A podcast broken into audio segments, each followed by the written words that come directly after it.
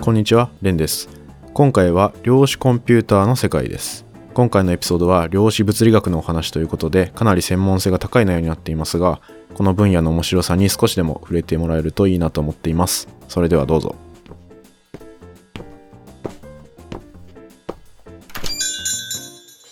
今回のゲストは東工大情報理工学院博士課程のスデーラさんです。よろしくお願いします。よろしくお願いいたします。はい、今回この番組始まって初めて日本人ではない方がゲストに来てくださいました。ありがとうございます。えー、楽しみにしてました。あ、本当ですか？嬉しい。それは嬉しいですね。すごく楽しみにしてました。もう、はい自分自分ももう初めてのこういうなんか、ポッドキャストも初めてなんだけど、はい。それはまあ日本語っていうのは、ちょっと自分もちょこっとはそうですね、まあ、いろいろ、まあ、頑張っていきたいなと思ってます。スデーラさんはどこからの留学生なんですか？えーっと、スリランカですね。スリランカですか？はい。ああ、いや、でも日本語すごい。え、何年前から日本に来てます？日本は今、7年目になるかなあ。そうですね。7年ぐらいは行ってるんですね。もう、そうですね。もともと日本語勉強し始まったもう中学、中学に入ったばっかりの頃なんです。うーん、7年前ってことは、じゃあ大学入るぐらいですか？もうもうすべてもう自分の、例えばまあ、高校卒業以降の教育はすべて日本でやってるって感じ。なので、なんか、そうなんですね。そう、自分が思ってるのは、子供だった時代はスリランカで、大人になったのはまあ日本うんうん、うん。だったなって思ってるんですね。おーなる来た。時も、携帯すら契約できない状況だったら、もう19歳とか、あ、それは大変。それちょっと大変ですね。19歳とかで、まあ、なんか保証人みたいはない必要とかあって、あそうーあ、なるほど、なるほど。え、ちなみに、これ全然ちょっと脱線しますけど、スリランカって、はいポッドキャストってどれぐらい聞かれてるんですか？ポッドキャストは、ここ最近は、えーはや流行り始まったかなあんまり、正直あんまりないんですね。あなんかみんそうなんですねな YouTube とかが中心で。やってまして、ポッドキャストはそこまでもないかなって思うんですね。あ、なるほど。じゃあ日本と一緒ですね。日本はもう今じわじわ、じわじわ広がってるぐらいなんで。ああ、そうなんだはい。今日はそんなスデーラさんに研究のいろいろお話を聞いていこうと思うんですが、スデーラさんは量子コンピューターに関する研究をやられてるっていうことで、まあ、これかなり僕のジャンルともなかなか被ってくるどこどこだろうっていう難しいところでもありますし、はい。すごい僕は量子ど素人なので今日はいろいろなんかそこを詳しく聞いていけたらなと思っています。はい、すごい僕も楽しみです。頑張ります。はい。これあれですよね、量子コンピューターって結構最近ニュースになったりすることはいはいもちょこちょこあるかなと思っていて、はい、そうですね。なんか Google がやりますとか、そうですね。ありますよねそれは多分一番そのパブリシティが出てきたニュースだったのかなって思うんで、まあ一般、一般っていうかあの、研究者以外の、まあ、あの、皆さん、まあ、皆さんって言ってもあれなんですけれど、まうんうんあ、あ、の、一般に公開で、なんか結構広まったのはそこが大きかったかなって、2019年の、あの、論文だったかなって思うんですね。あ、2019年の論文。そうです。それが重要な論文だったっていうことですか？あの、あれでなんかあの、Google がそもそもあの、見せたのは、はいその古典コンピューターで、古典コンピューターで、まあ結構あの、ポリノミアルタイムって言うんだけど、その、ある程度現実的な時間内で解けない問題を、そういうなんか、現実的な時間内で解けたみたいな。結構古典コンピューターで解きにくい問題を量子コンピューターで早く解きましたっていう論文だあーですね。なんかそれ、量子超越性っていう風に言うんだけど、量子超越性。いや、ちょっとめちゃくちゃ難しいですけど、え、この、いわゆる古典コンピューターってやつは、はい。まあ今普及してるようなパソコンで、はい。情報を言ったら01で表現するような、っそうですね。ていうコンピューターを古典コンピューターって呼ぶで合ってます？そうですね。うんそうですね。っていうのがあって、だからこれは、今のパソコンで現実的じゃないっていうと、今の使われてるパソコンで一番すごいのってやっぱりスーパーコンピューターになりますよね。そうですね。それでもむ難しい。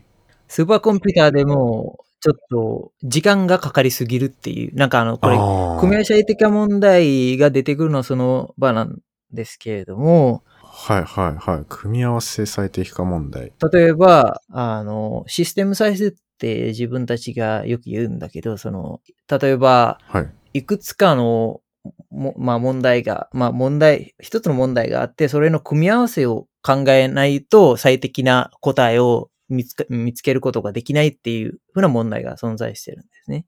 ああ、組み合わせだから、例えば、1たす1は2みたいな、1個の答えで決まるわけではないみたいな。ではなくて、例えば、あの、ここれ、あの、こういうふうに説明しても少し曖昧なところが、うんなんか残るかなと思うんだけど、はい。あの、一番、まあ、応用例として分かりやすいのは、巡回セールスマン問題っていうような問題があって、はいはい。なんか、名前だけ聞い、なんか結構有名ですよね。循環セールスマン問題は。これどういう問題ですか、えっ、と、例えば、セールスマンがいて、あの、まあ、ビジネスやってる方って、いろんな街を回って、あの、まあ、自分たちのビジネスを、まあはい広めようとか、いろんなオファーとかいただくみたいなことをやってると思うんですけれども、営業ですね。はい。こういう人一人の、あの、セールスマンが、例えば、えっ、と、いくつかの街を回りたいうん。っていう場合は、一番最短なルートは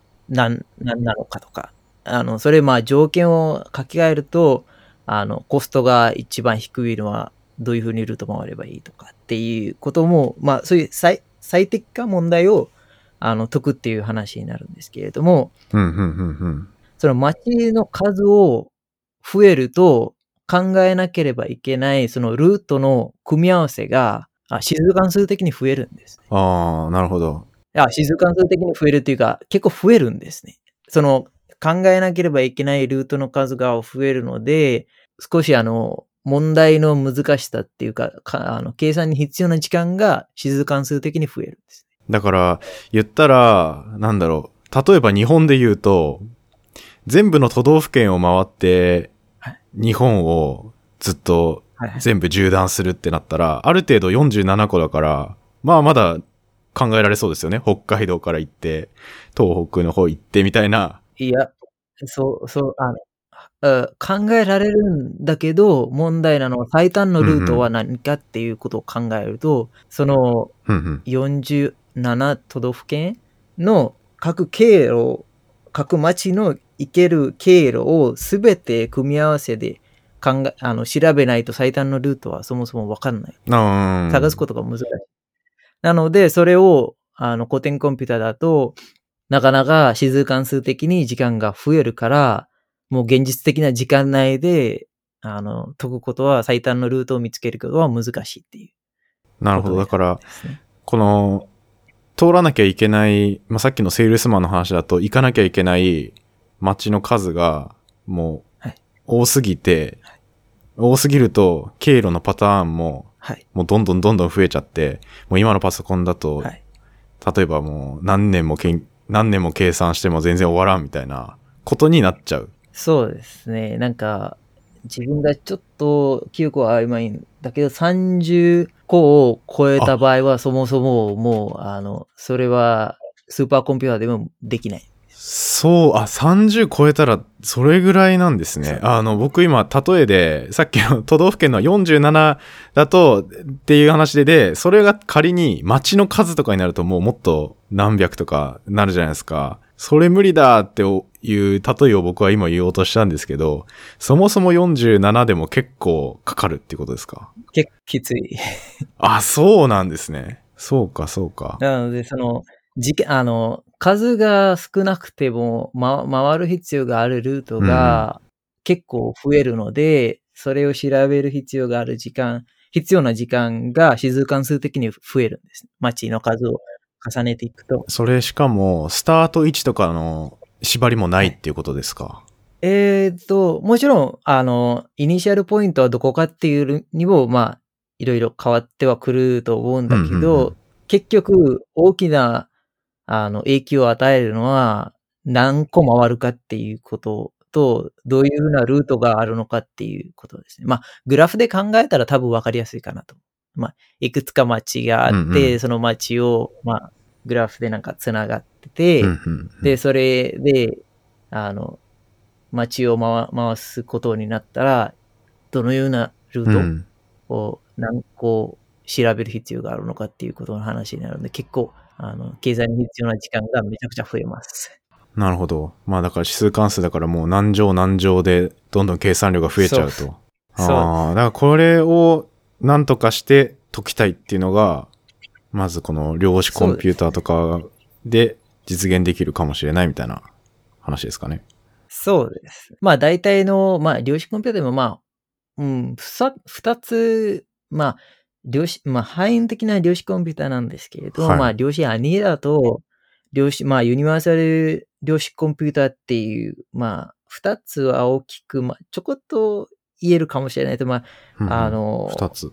あー例えば、まあ、量子アニーラっていうのは、組合最適化問題を解こうと、まあ、特化した量子コンピューターのアーキテクチャっていうふうにはなるんですね。ああ、まあ、あの、一応これ用語確認してもいいですか？ああ、全然、全然。この、えーっと、まずアーキテクチャーっていうのが重要になる感じですかね、まず。そう、まあ、アーキテクチャっていうのは、まあ、どういうふうな、うん、それも少し微妙かもしれないんですけど、まあ、アーキテクチャっていうと、まあ、物理的なアーキテクチャも話になるんですね。ああ、物理的な装置みたいなことですか？計算させる。そうですね、そうですね。そうですんうんうんうん。装置の形が何種類かある。そうです。そうですね。あの、まあ、僕が先ほどアーキテクチャって言ったのは、そのモデルっていう、あの、ことを少し頭の中に あったので、そういうふうに言ったんだけど、まあ、アーキテクチャは、まあ、そう言うと、超電導とか、えっ、と、光、フォトンを使った、光子？光子を使ったアーキテクチャだったり、はいはいはいはいえっ、。と、量子ドットっていうもう一つのテクニックがあって、そういう、まあいろんな、まあい多分一番有名なのは超電導なんですね。IBM とか。あ、それは超電導で、その量子を表現するための、なんていうかシステムというか。そうですね。あの、その、少しあの、先ほど自分が言っはい。たその、量子アニーラーと、その、量子アニーラ。その、ユニバーサル量子コンピューティングっていう話は少し、あの、曖昧なところがあって、うんうん。あの、ユニバーサル量子コンピューターっていうのはそもそもまあ、一般的にどういうふうに、まあ今の PC みたいな感じで、あの、そこまで、まあ、ジェネラル化にはならないんだけど、あの、まあ、ゲート型っていうか、そのゲ、まあ、ゲートを使ってどういうふうに、あの、量子回路を、まあ、量子ビットをシミュレートしながら計算を行うかっていうことの話になるんですけれども、ー。あ、じゃあ割とさっきの、あの古典的なコンピューターの、まあ進化系というか、割とそこが対応してくるようなのが、今の量子ゲートの方式に近いっていう感じですかね。そうです。だだけど、うん、そうですけれども、ちょっとあの、PC には等しい、等しくなるっていうか、そう、まだそこまではいかない。な、いかないと。自分がもう勝手に思ってるのはもう量子コンピューターっていうのはもう研究向け、ほぼほぼ研究者向けにな限るかなって個人的な印象なんうーん。なんか、そうなんですね。もう、普通に、先ほどのその量子アニラっていうのは、その、組み合わせ最適化問題を、あの、まあ、解くために特化したモデルかなって思うんですね。個人的には。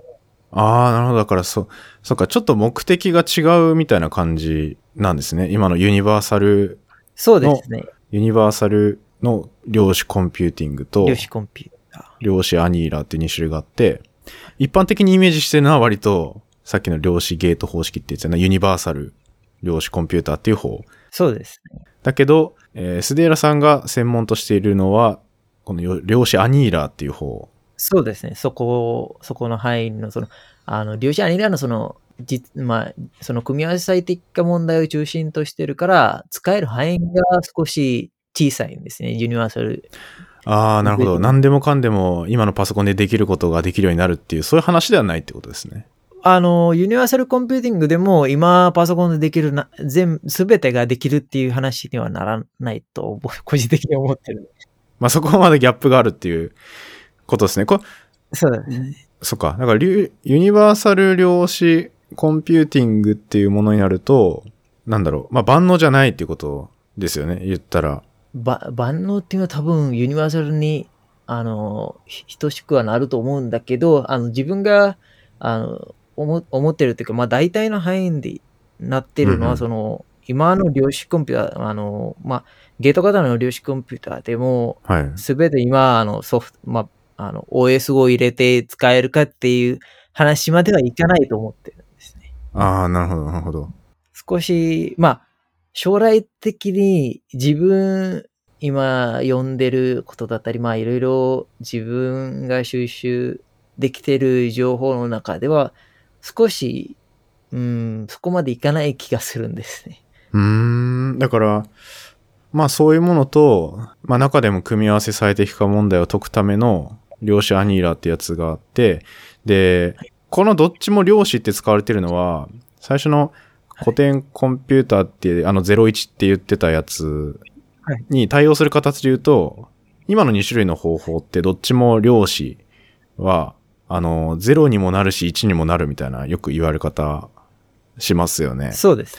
なんていうか、確率ですみたいな。そうですね。もちろん、あの、そのメジャーメント、まあ、あの、メジャーメントっていうのは、その、えっ、と、測るときは、その、どういうふうな、あの、確率で、うんうんあの、答えを出すかっていうことにもな、なるんですけれども、うんうんは、あーほぼほぼ、あの、まあ、量子計算、計算っていうか、まあ、量子コンピューターの範囲で言うと、まあ、量子アニーラは、少し、うん、少し専門的な話になるかもしれない。まあ、イジングモデルってあって、ん？な、何モデルですか？イジングモデル？イジングモデル。はいはい。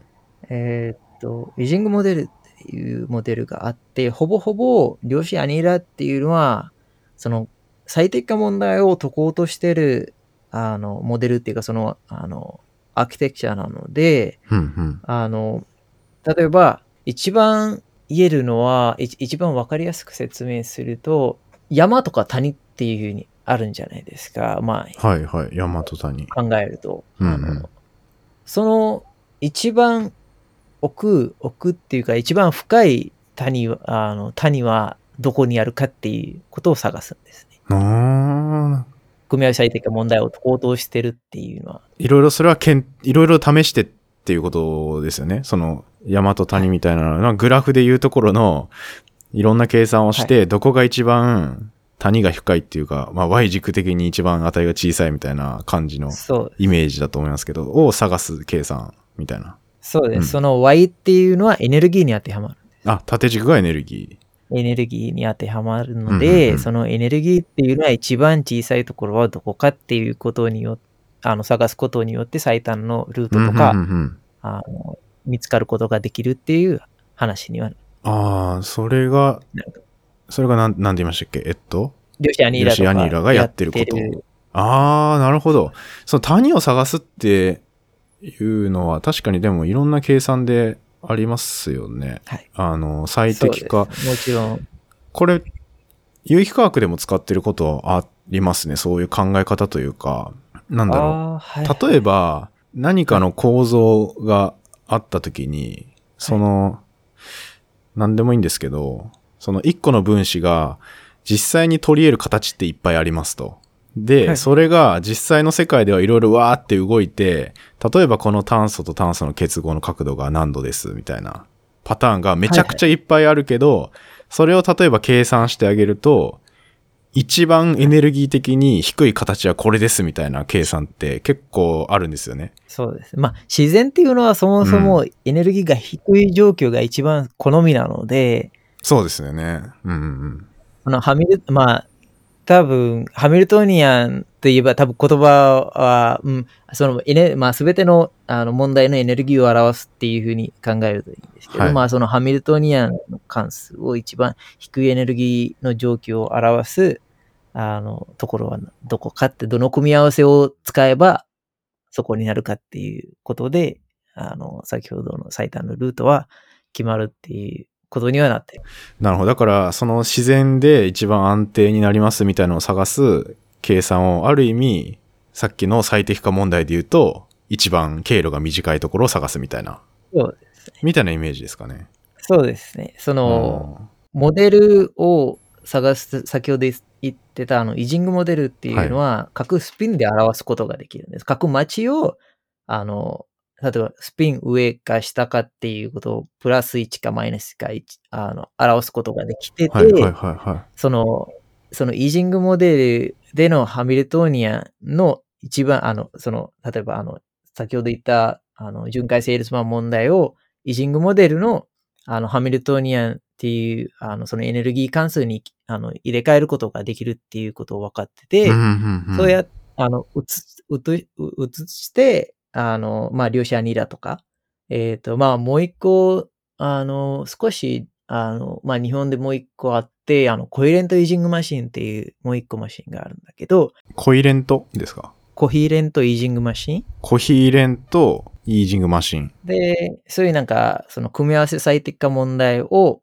解こうと、あの、その特化して、あるそのイージングハミルトニアンを解くためにその特化してるマシンに、あの、動かして、動かしてみるというか、あの、ちゃんと、あの、プログラムして、あの、動かしてみると、最短の経路を探すことができるって感じです。あ、このじゃあコヒーレントイージングマシンっていう、これもまあモデルみたいなことになるんですかね？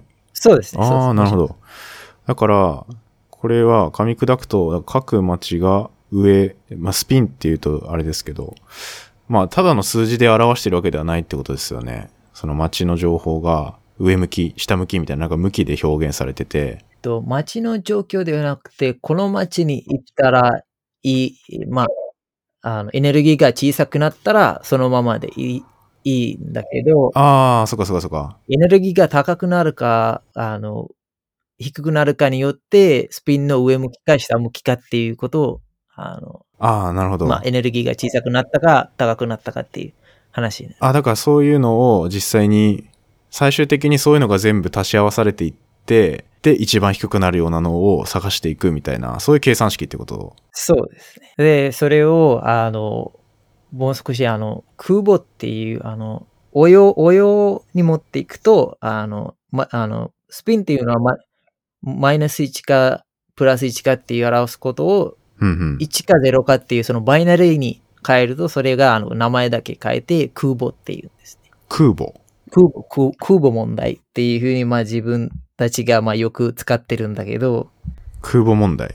そうです。まあ、略したあの名前で、それ、Quadratic Un- Un- Unconstrained Binary Optimization っていう名前の略で、あの、 Binary Optimization なんで、まあ、あの、スピンの場合はプラス1かマイナス1かっていう話であって、あの、まあ、応用的な問題だと0か1かっていう、バイナリーに持っていったっていう、だけどまあ、範囲で言えば少し簡単かなって思うんです。ああ、まあ若干単純化してるみたいな感じなんですね。そうですね。まあ、0か1に変えたみたいな 感じ。ああ、まあ確かにな、0から1だとイメージしやすいけど、今の話でも なかなか難しいっすよね。この、い行った場所のスピンで上下みたいな話よりは、もうちょっとなん考えやすくしてるみたいなはい。感じなんですね。そうですね。これ、こういう実際に解くような問題とかを、まあ Google とかも取り組んでいるみたいな感じで、もちろん多分、ほとんどの会社は今、その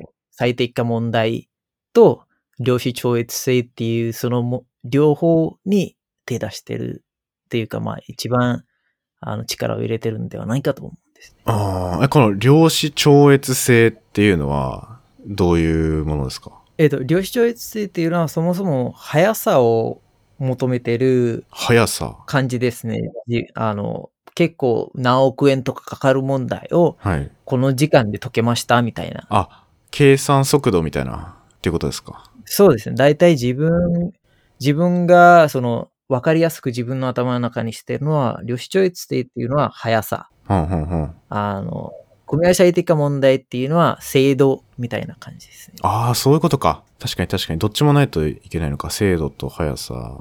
で、量子超越性。超越性って言ってるってことは、これはどういう、超越性っていうのは今までに比べて超越してるっていう意味の超越ですか？えっ、と、古典コンピューターより超えて。もう超えてるっていう、なんか、むあの、解きにくい問題、あの、その古典コンピューターで解けないっていうまでは自分が言いたくないのは、ある程度の、例えば何億円とか与えると古典コンピューターでも、うん。あの、解けるかもしれないっていう話にはなああ、それもうめちゃくちゃ基板とかいっぱい詰め詰め込んで、超でかいパソコン作ってやればみたいな、そういう話ですよね。そう何億円とかもう無限なあのエネルギーのリソースを与えてう、んうんあの、その、そこまで我慢でき、できて、まあ、実験をやるんであれば、多分何億円とかかかる。かかって結果は出るかもしれないんだけど。いや、でもなんかその一つの組み合わせ最適化とかにそんなにお金突っ込んでたら大変ですよね。だから、そう、今のだから量子超越性っていうの、速さがもうちょっと実現すると、そこをもうちょっと、まあコスト的、計算コスト的には、なんか抑えられそうというか。えっと、その量子超越性っていう、あれは、その古典コンピューターより、ここ、自分たちの、うんうんあの、量子コンピューターがここまで早かったよっていう話、ほぼほぼそれだけの話なんですね。ああ、もうそれだけなん ですね。そうなんです。ああ、なんかあの、インパクトはもちろんあります。あの、量子計算でここまで解けましたっていうのは、もちろんインパクトがあって、うんうん、なんかよく聞きます。よくそっちを聞きますよね。量子コンピューターで、この スーパーコンピューターでも何十年かかる計算が1日でできましたみたいなのがやっぱインパクトありますよね。そう。うん。それは多分あの、イメージもしやすいんじゃないかと。そうですね。確かに確かに。だだけどまあ、普通にまあ、その応用の問題でも、その今、禁じしてほぼほぼ、その問題は、今、あの、いくつかの問題は、禁じして解くこともできるんですよ。古典コンピューターでは。あのああ、もうちょっと制限加えてあげるとか。そうですね。そうですね。だけど、一番いいツールっていうか、それを使ってないので、い、いツールを使って、あの、こ、ここまで速くなったっていう、は早くっていうか、精度を上げ、あの、まあ、ある程度の現実的な時間の内で、あの、うんうん。精度を上げることができたっていうことで、そういう、まあ、組み合わせ最適化問題の話になるんです。ああ、なるほど。まあでも、禁じするっていうことは、それだけちょっと正確性というか、精密具合は若干やっぱ犠牲になるところありますよね。そうですね。もちろん禁じしてますので。だけど、うんある程度のエラーレートのないに、多分、はい。あの、その問題をと解いてるっては、あの、まあ、いろんなあの問題にもよるんだけど、ある程度も、うんうんうん。あの、納得いける範囲では解いてると思うんだけど、一番いいツールでは、ではなくて、それを禁じしたものを使ってるものだと、あん。の、になってるんですね。まあ、あの、量子のこ、あの、まあ、量子での組組み合わせ最適化問題を、まあ、あの、ポリノミアル、現実的な、あの、時間内で解こうとする場合は。うーん、なるほど。だから、そっか、量子コンピューターもそれを解いちゃおうっていう。そうですね。その、結構、めちゃくちゃ時間がかかる問題を、その組み合わせが多くて、現非現非現実的みたいな、あの、時間がかかる問題を禁じせずに、あの、解けるっていう。確かにこの、禁じせずにってのとすごいなっていう感じしますよね。それはもちろん、もういろんな問題にもよるんだけど、そういう、あの、まあ、あの、例えば、一番言うと、多分あの、ブラックホールのイメージングも、ある程度は禁じしてるんで。まあ、L、まあ、ノルムを使って、まあ、L1 か、あの、L2 かっていう、まあ、L0 かっていうノルムがいくつか存在してまして、もう、めっちゃむずいっすね。ブラックホールの、えーここあこの前なんかあの、はいそのブラックホールのあのイメージ、イメージというか画像、はいはいはい。初めて出たみたいなの出てましたね。なんかそういうそのイメージングの、はい。あの技術でも、例えばスパースモデリングっていう、いろ、なんかこうなんかい一個お話しするとないろいろんなものがあの入ってくるんですよ。まあ確かに付随しなのでなんかあの、多分、そうなんですよ触りというか、でもあれ、あれも実際にだから、かブラックホールを見たっていうこと自体は、なんだろうな。実際には、ああやってパッて見えたわけじゃなくて、いろんな計算が挟まってあの画像が出てきてるっていうことじゃないですか。まず最初の前提として。で、その計算の今内容の話ですよね。そうですね。それも、あの、例えば、あの、その技術、あの、例えば今その世の中に出している、あの、ブラックホールの画像の論文は少し自分が読んでないんだけど、大体の、その、まあ、画像のリコンストラクションって復元っていう、うんデータからその画像に起こすみたいな。そうですね。話になると、今、ほぼ、あの、L1 ノルムが、あの、まあ、少し L0 ノルムが、まあ、スパースモデリングっていうテクニックがあって、それで L1 ノルムが L0 ノルムの近似バージョンなんですね。L1 ノルムってどういうものになるんですか、これ？えこれ難しいですかね、説明。うーんと。うーん、L1 ノルムを説明すると、うん、どういうふうに説明しましょうかね。あーいや、あの、そこまで難しいっていうあれではないんだけど、例えば、スペースが、まあ、空空間の中で、あるベクターのマグニティュー、大きさ？大きさの差なんですね。大きさの差。そうだね。だけど、L0 ノルムっていうのは、その、うんうん。先ほど言った、あの、まあ、ベクターの中でどのぐらいの非ゼロの項目が入ってるかどうかっていう、まあ、差になるんですね。差、差じゃない、和になるんですね。なので、なんか、ここを少し説明していくと、あの、自分の日本語では多分足りない、なんか説明部分に入ってくるんですよ。あの、自分が言いたかったのは、L、L1 ノルムっていうのは L0 ノルムの近似なんですね。ああ、実際に近似したやつを。使わないと、そうです、ね。ああいうブラックホールの計算みたいなやつも、なかなか今だと難しい。そうですね。なんか、その復元のことっていうのは、少し、あの、ロスがどうしても生じる、生じるっていうかもう必ずつくものなので、それできるだけロスなしっていうことだと L0 の、L0 ノルムを使った方が良くて、だけどそれが組み合わせ最適化問題なんですね。ああ、なるほど、なるほど。だから、そっかそっか。もうちょっと緩くして、L1 ノルムを使って、あの、古典コンピューターで解きましょう。古典コンピューターとは限らないんだけど、まあ、ある程度の、あの、まあ、あの、さあ、納得いけいけるロスの間で近似して解きましょうっていう最適化問題になるんですね。なるほど。いやー、これなかなか僕の勉強不足がすごいあるんですけど。いや、あの、自分、自分の日本語の力が足りないとあ、思いいや。いやいやだから、ある、まあ、ノルムってこと自体は、ベクトルの、まあ、ある、まあ、そんな L0、L1 はなかなか難しいかもしれないですけど、とりあえず、計算の方法として、まあ、長さとか距離を表現するような概念があって、はいで、そういう概念には、まあ、ある程度段階みたいなものがはい。ある感じですよね。あさっきの L1、L0、はい。はいまあ1っていうのは、ノルムの種類っていうかな。うんうんうん種類と言いましょうかな。だからその使う計算式の、なんだろう、より正確なというか、そうですね。多分これノルムがより近似してないものになっちゃうと、扱うデータとかもめちゃくちゃ多分いっぱいになっちゃうとか、そういう問題が発生してくるんですかね。多分、一番変わるのは精度かなって思う。あ精度が変わっちゃう。そうですね。あの、例えば、あの、復元とかの、例えば画像の復元とかの話になると、そもそもロスが応じるものな、あ絶対入るもあの、つくものなので、ロスはもう測定ししたデータのちょっとしたエラーとか、そうなんです。そういうのも入ってきたりとか。もう完全の、あの、例えば、まあ、あの、ブラックホールの画像ってほぼほぼ黒いんじゃないですか。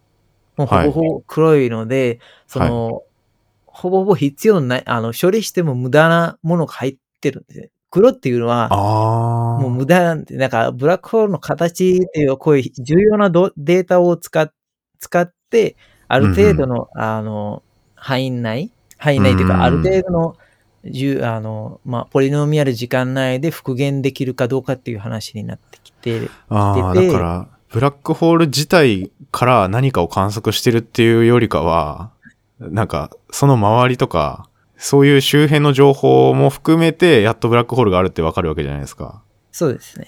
だそこも含めた計算するときに、その何もないっていうのも、ブラックホールからは何も得られないみたいな。えっと、そういうブラック。ホールではなくて、例えば、はいデータを得るんじゃないですか。データをはい得た場合って、復元するときは、例えば画像の復元の話になると、スパースって言うんだけど、ほぼほぼゼロの、あの、項が多いっていうあ画像にあ。なるんで。ブラックホールの画あの画像を見てもほぼほぼ黒いんじゃないですか。うん、あ、だから、すごい意味があるゼロじゃないやつの数字の方がめちゃくちゃ少ないみたいな。そうですね。その必要なところだけ取って復元する場合って結構早いんです。なので、うんどどういうふうにその必要なデータを取って早く解くのかっていう、あのふ画像を復元するのかっていう話の場合だと、うん L0 のルムを使う場合は問題が組み合わせ最適化問題。うん、うん、うん、で、それをもう少し緩くして、あの、条件付きみたいな。まあ条件はそもそもつくんだけど、まあある程度ちょっと緩くして、あの、禁じして、あの、まあ、ポリノミアルタイムで解く場合は、まあ、あの、L1 ノルムを使った方が、あ。これはあの、必ずしも今、その出てきてるブラックホールの復元には使ってるかどうか、同じ、あー使ってるかわかんないんだけど、大体のスパースモデリング的な、あの、スパースモデリングの画像復元の話になると、L0 ノルムが組み合わせ最適化問題になって、L1 ノルムがある程度 L1 L0 ノルムの禁じバージョンみたいな感じなので、あの、古典コンピューターでも復元は可能になるっていう感じ。あこれスパースモデリングって、もしかしたら、X 線結晶構造解析とかにも使われてるやつなのかな？あ、多分あると思います。画像結構、あの、僕、そこの分野はあんまり詳しくないんだけど、使画像の復元とか圧縮とかの話など絶対あると思います。そうですよね。あ、今ちょっと調べたら出てきましたけど、だから、なんていうか、まあこれ科学でいうところの、何かに、例えば X 線みたいなやつを当てて、はい。で、それがどういう風に、まあ反射じゃないですけど、そこから後ろに投下するときに、その波とかが変わるわけじゃないですか。で、その変わった後の情報が記録されると、みたいな感じのイメージを持ってて、はい。うんと、例えば科学だとその構造の情報、ブラックホールじゃなくて何かの構造の情報を知りたいってなった時に X 線を当てて、当たった後にどういう方向に光がこう散らばってどれぐらいの強さで光がこっちに行ってますみたいな情報だけがまず得られて、はい。それを逆算して、はい。ここにこれぐらいの強さがあるから、実際のものはこういう形をしてるんじゃないかっていう、その逆向きの計算をするわけですよね。そうですね。そうです。だからそういう時に使う計算式みたいのがいろいろあって、だその方法によって微妙にその形がどれだけ正確に予測できるかっていうのが、そうですね。まあ変わってくるみたいな。そうです。うん。これって結構なんかいろんなジャンルで多分ありますよね。うん。データそのものじゃなくて間接的に得たデータから本物を予測するみたいな。そうですね。これ、あの、一番身近なことを言うと MRI 画像とかにもこれ使ってます。ああ、MRI はそう、確かにそうですね。うんうん。そうですね。なので、こういうあの、その、組合最適化問題っていうと、多分、研究者以外の方っていうのはあんまりパッと、この問題だよ、こういうふうな問題だよっていうのはあんまりピンとこないと思うんだけど、結構日常的に、あの、組合最適化問題の近似バージョンとか結構使ってるので、ああ、一番わかりやすい例だと、でも、組み合わせ最適化かはわからないですけど、はい。例えばなんか地図のアプリとかで、こっからあそこまで行くのに最短経路どこですかみたいなのって、例えば Google マップとかで出てくるじゃないですそうか。ですね。あれもある種の最適化というか経路を一番最適化したやつを出してますよね。そうですね。もちろんそうです。それが一番わかりやすい例かもしれない。そうですね。Google マップとかはもう完全に多分最適化ないと、あああいうルートの計算とかはできない。できないですよねそう。ん。それもだからある程度禁じしたような方法を使って、すばやだからすぐに計算結果が出てくると。そうですね。まあ、あ Google の場合は結構あの、まあ、ユーザーも多いかもしれないんですけど、まあ、ある程度のはいコンピューティングパワーも持ってるとは思うので、まあそうですね確かに。リソースも ある程度あると思うので。うん。巨大なサーバー持ってますからね。おそそうらく。ですね。まあ、多分個人的に思うのは、今、あの、はい。多分あの、量子アニラで言うと D-Wave とか、ああの、まあ、ゲート型量子コンピューターで言うと、あ IBM のコンピューターとかは、あの、クラウド上からアクセスとかできるから、多分その Google ももう少し発展していくと、今の古典から量子版に変わるかなってちょっと思う、思ったりとかああ、今の IBM とかのクラウドからっていうのは、うんと、あれですよね。ちょっと借りて使うみたいなことのクラウドですか？なんかアカウント作って、そこから自分がこういう問題を解きたいみたいな感じで、まあ結構あの今の量子コンピューターのそのクラウド上でも扱う、うんうんまああの問題を解こうとしても、あのある程度のあのハミルトニアンの構成とか、イジングもあの問題のあの、うんうんあの知識とか少し必要であって、まだまだそああ、の、まあまあ、でもそれはそうですよね。そうなんですね。なので、いや、アマゾンとかもやってますよね。だからそういう。そうですね、もちろん。うん、結構いろんなとこがやってるの。いろいろ、その、ゆあの、一つの、あの、まあ、サービスを使うといろんな実機に、あうんうの、ん触れることができるみたいなことも、あの、まあ、いろんな、会社から提供はしてるんだけど、それはまあ、すべてクラウド上とか使使うか、シミュレーターを使うかっていう感じ。ああ。これ、スデーラさんが実際に研究やってる時って、そういうのを使ったりとか。僕はもうほとんど、あの、数理モデルですね。数理モデルを使う。まあ、あの、実機よりは自分、あの、実機っていうのは多分限るんですね。大きな問題とかできないっていうことには今、そこが量子コンピューターの問題でもあるんだけど、え、ど、どういうことですか？えっと、例えば、あの、まあ、今のコンピューターっていうのは、ビットはが結構たくさんあるんじゃないですか。もう普通にもうあって、量子ビットっていうのは、なかなか制御も少ししづらいし、あの、外からのノイズもすごく敏感で、超電導の量子コンピューターとかの場合は、絶対温度に近い温度まで下げないと、量子性っていうか、その、現象起こらないっていう、いろんな問題があるんですね。なるほど。それめちゃくちゃ大掛かりな装置が必要になるとか。そうですね。そうですね。超、めちゃくちゃ冷やさないといけないって結構大変。ですよね。でも、もしそこの01みたいなところにノイズが入っちゃうと答え間違って出ちゃうからもちろんそうです。使えないみたいな。そうまあそれは問題ですよね。うん、うん。よく言ってるのは、その量子ビットがたくさんあっても、はい。あの、その正確さがない、ないんだったら意味がないと。この、うんうんうんうんここまで量子ビットが実現できましたって言っても、どのぐらい正確に計算できるかっていうことですごくそのコンピューターの良いかどうかっていうのは変わってくるんですね。そうですよね。なんかせっかくポコンピューターで、コンピューターってやっぱり正確でないとはい。ダメですもんね。そもそもが。うんある程度のエラー範囲にないと、まあ100%は無理だと思う。100%は多分難しいと思う。ある程度のちょっとノイズ入っちゃう。99%とか、まあそこまでいいけばなって感じ。ん。あだから、これから、だからそういう量子コンピューターみたいな、例えばニュースが出た時に、結構その辺注目してみた方がいいかもしれないですよね。ただ速くなったっていうのは言えるかもしれないですけど、どれだけ正確なのかの方が、やっぱ結構重要ですよね、それは。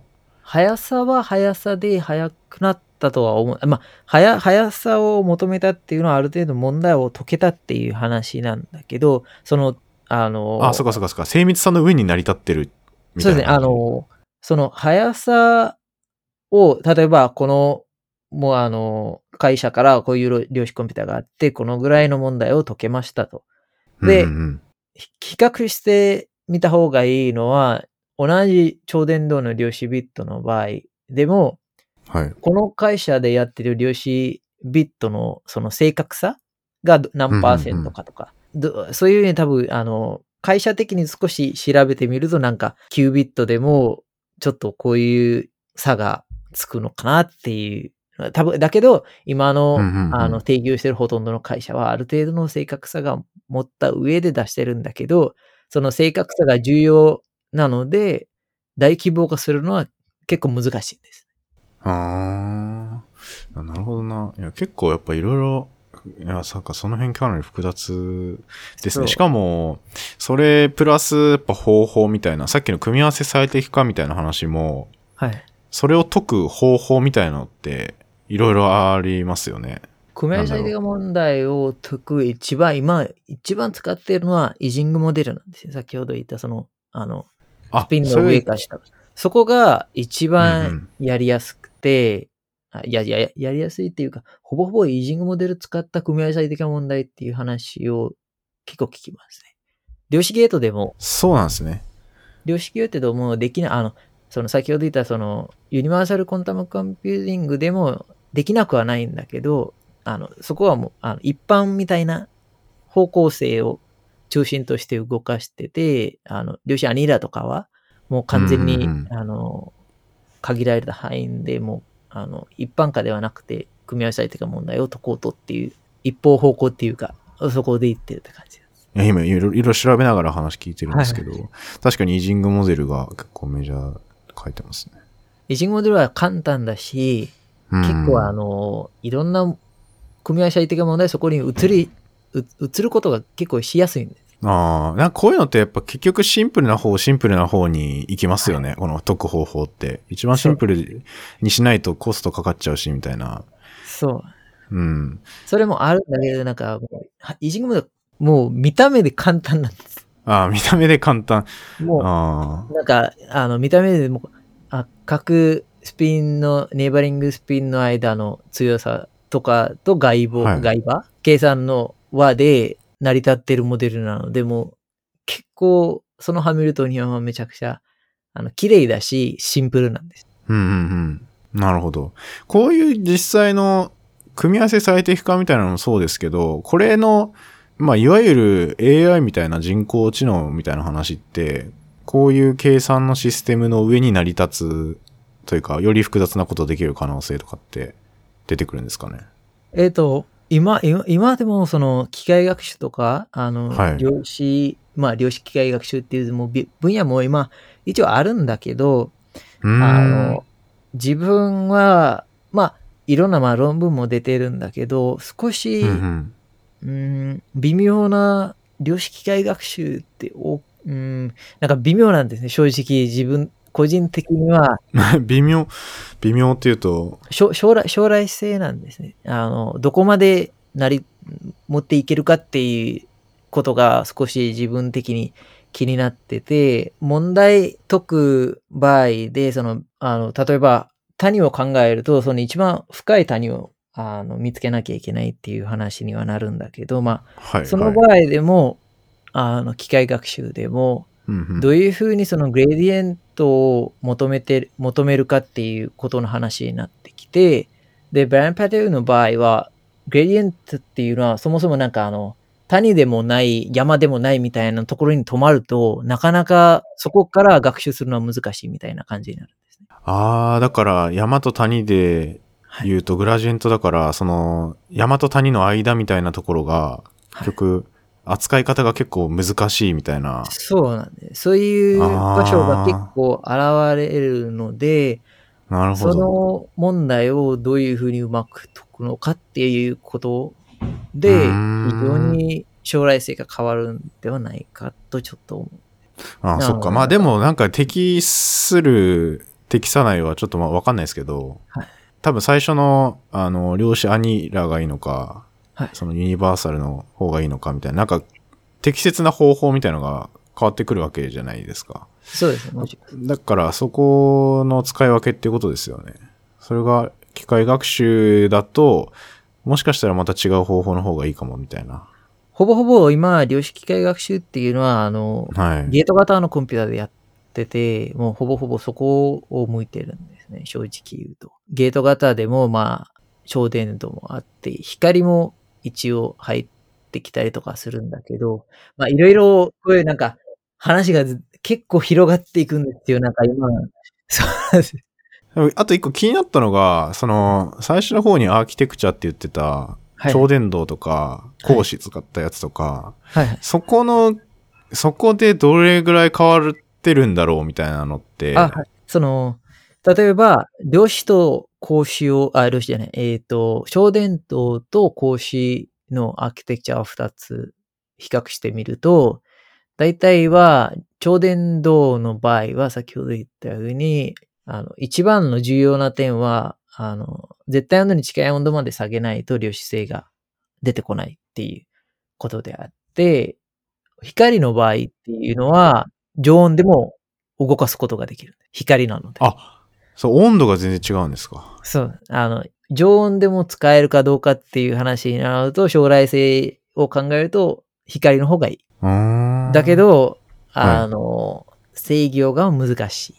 あ、制御が難しい。あ確かに僕が今までイメージしてた量子コンピューターって、超電導の方のイメージだったかもしれないですね。そういう問題点で言うと。そ、そっちの方が多分一般的なイメージでありますよね。きっと回路があ。った時にそれをめちゃくちゃ冷やさなきゃいけないとかって。大規大規模化は光の場合は少し難しいっていう点はあります。あ、結構ちっちゃいのだとできるみたいなそういう感じなんですか今？ある程度は今、あるとは思う。ちょっと、あの、かあの正確な数字はちょっと覚えてないんだけど、今でも、あの、もう東大でもあるし、うんうん東大でも、あの、先生たちが研究はしてて、そういう、あうんの、講習を使ったシミュレーションとか実験とかもやってるので、あうの、んどこまでキュービットが持ってるかっていうのはちょっと今正確には覚えてないです。ああ。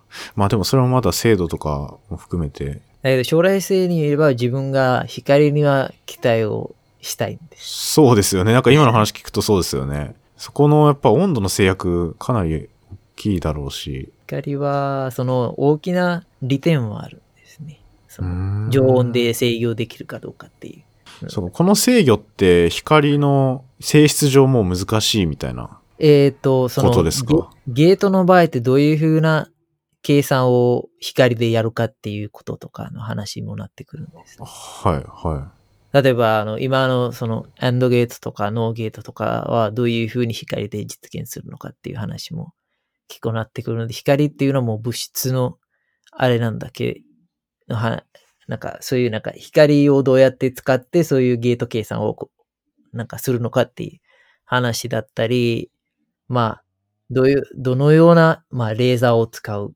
場合は、まあ、パルスで表す、表すのかとか、い。あ、そっかそっか。光の何の、何をもって、その、さっきの01みたいなのを表現するかというか。それも入ってくる。なるほどな。